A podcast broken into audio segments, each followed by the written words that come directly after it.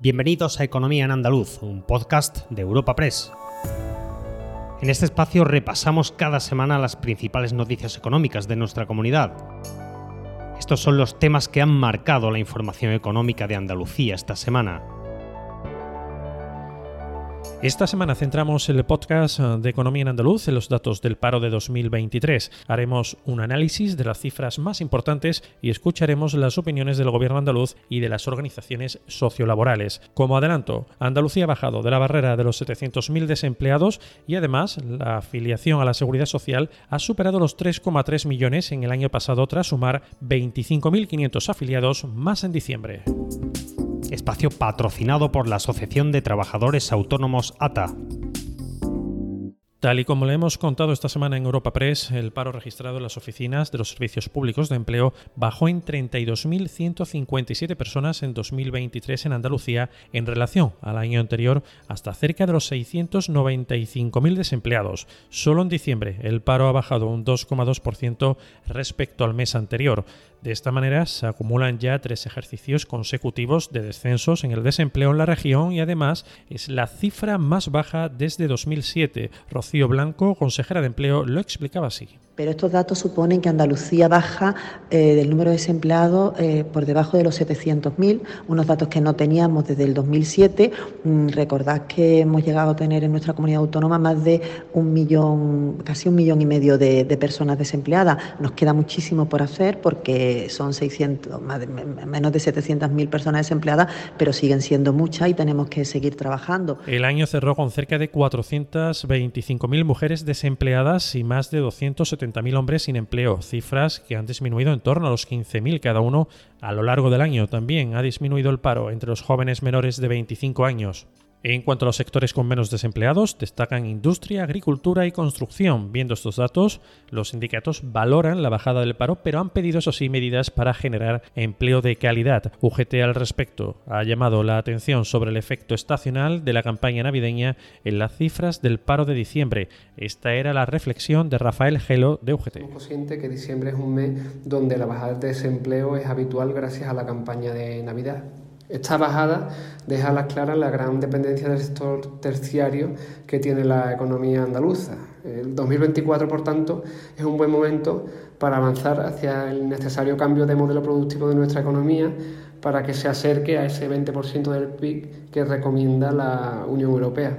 A pesar de esto, vemos como la reforma laboral acordada entre Gobierno central, patronal y sindicatos más representativos ha continuado dando datos positivos en 2023 y ha hecho que más de 1,3 millones de trabajadores y trabajadoras andaluzas hayan mejorado su situación laboral consiguiendo un contrato indefinido. Y la reforma laboral que señalaba UGT también es un factor que destaca el sindicato Comisiones Obreras, ya que a su juicio está demostrándose que cada mes se genera más empleo y es de mayor calidad. Asimismo, insta a afrontar la pérdida de poder adquisitivo de los trabajadores y pide formación y políticas de empleo. Escuchamos a Sergio Santos de Comisiones Obreras. Valoramos muy positivamente los efectos que está produciendo la reforma laboral en la contratación y también en el mundo de la economía en nuestro país.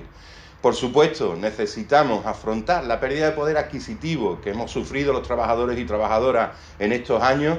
Necesitamos afrontarla con más garantía y le exigimos a la Junta de Andalucía que de manera inmediata ponga en marcha políticas de empleo, políticas de formación que vayan a mejorar nuestras capacidades para incorporarnos al mundo del trabajo y para incorporarnos a una estabilidad en nuestras economías, en las economías familiares y por supuesto también medidas que vayan a paliar esa inflación que vamos a sufrir, que estamos sufriendo desde hace ya meses los trabajadores y trabajadoras que somos el sector más débil de la población. Y por último, la parte sindical destaca también CESIF, que llama la atención sobre el desempleo femenino y a crear más empleo en los servicios públicos esenciales, como por ejemplo en sanidad y en educación. Su presidente Germán Girela lo pedía de esta manera.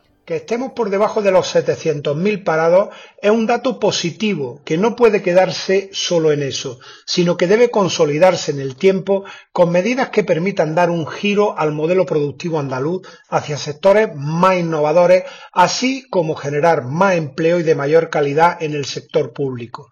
Tenemos que recordar que continúa existiendo un déficit estructural de personal en servicios públicos esenciales como son la sanidad y la educación, y la Administración debe poner toda la carne en el asador para reforzar el sector público para que se erija también en motor de empleo. Por su parte, la patronal insta a seguir avanzando para propiciar la creación de empleo y generar confianza e inversión empresarial, tras señalar que la bajada del paro de 2023 ha sido menor que la del año anterior, ha puesto en valor el esfuerzo de las empresas para generar empleo y ha dado un toque al gobierno central. Esta era la reclamación por parte de la Confederación de Empresarios de Andalucía, CEA, en la voz de Manuel Carlos Alba. es necesario seguir avanzando en un marco jurídico laboral que propicie eh, la capacidad eh, de creación de empleo por parte de las empresas y, por supuesto, incentivos a la economía que generen confianza y ayuden a, la inversión empresarial. Pese a esto, ha habido un esfuerzo notable por parte de las empresas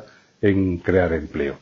Una llamada de atención para futuras reformas sociolaborales que si tienen un impacto negativo en los costes empresariales no, no puede nunca esperar que vaya a beneficiar el mercado de trabajo.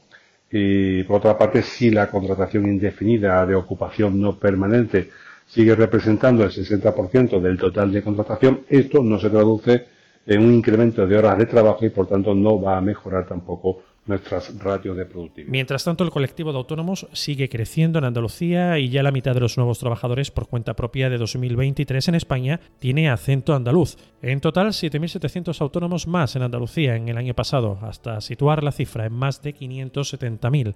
Han destacado las subidas en las provincias de Málaga, Cádiz, Sevilla y Almería. Lorenzo Amor, presidente de la Asociación de Trabajadores Autónomos ATA prácticamente estaríamos hablando que hay 20 autónomos más cada, hubo 20 autónomos más cada día del año 2023 en Andalucía.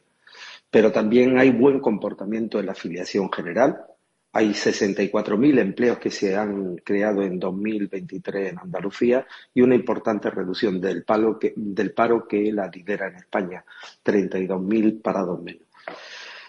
Esperemos que se siga este buen ritmo de crecimiento del empleo, de afiliación de autónomos que ha habido en 2023 en el año 2024. Hay que seguir con políticas que apoyen el emprendimiento, que apoyen la actividad empresarial, que eliminen trabas, trámites a los autónomos, a las empresas para seguir generando empleos, actividad económica y para que siga el crecimiento en Andalucía, que como digo, en ámbito de empleo, reducción de paro y autónomo son un ejemplo a seguir en el resto del país. Y para cerrar el repaso económico semanal, no queremos pasar por alto el récord que ha registrado Andalucía en cuanto a la llegada de turistas internacionales en el mes de noviembre. Casi 720.000 han visitado nuestra comunidad autónoma en este mes, un 21% más respecto a noviembre del año anterior y con un gasto cercano a los 924 millones de euros. Nuestra compañera en Europa Press Andalucía, Esther Falero, nos lo cuenta.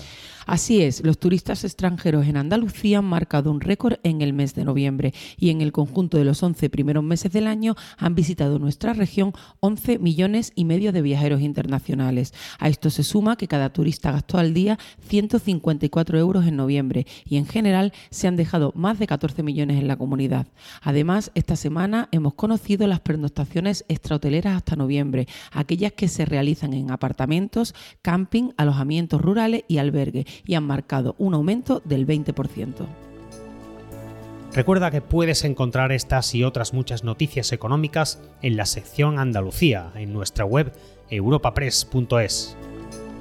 Puedes suscribirte a este programa y al resto de podcast de Europa Press a través de Spotify, Apple Podcast, Evox o Google Podcast.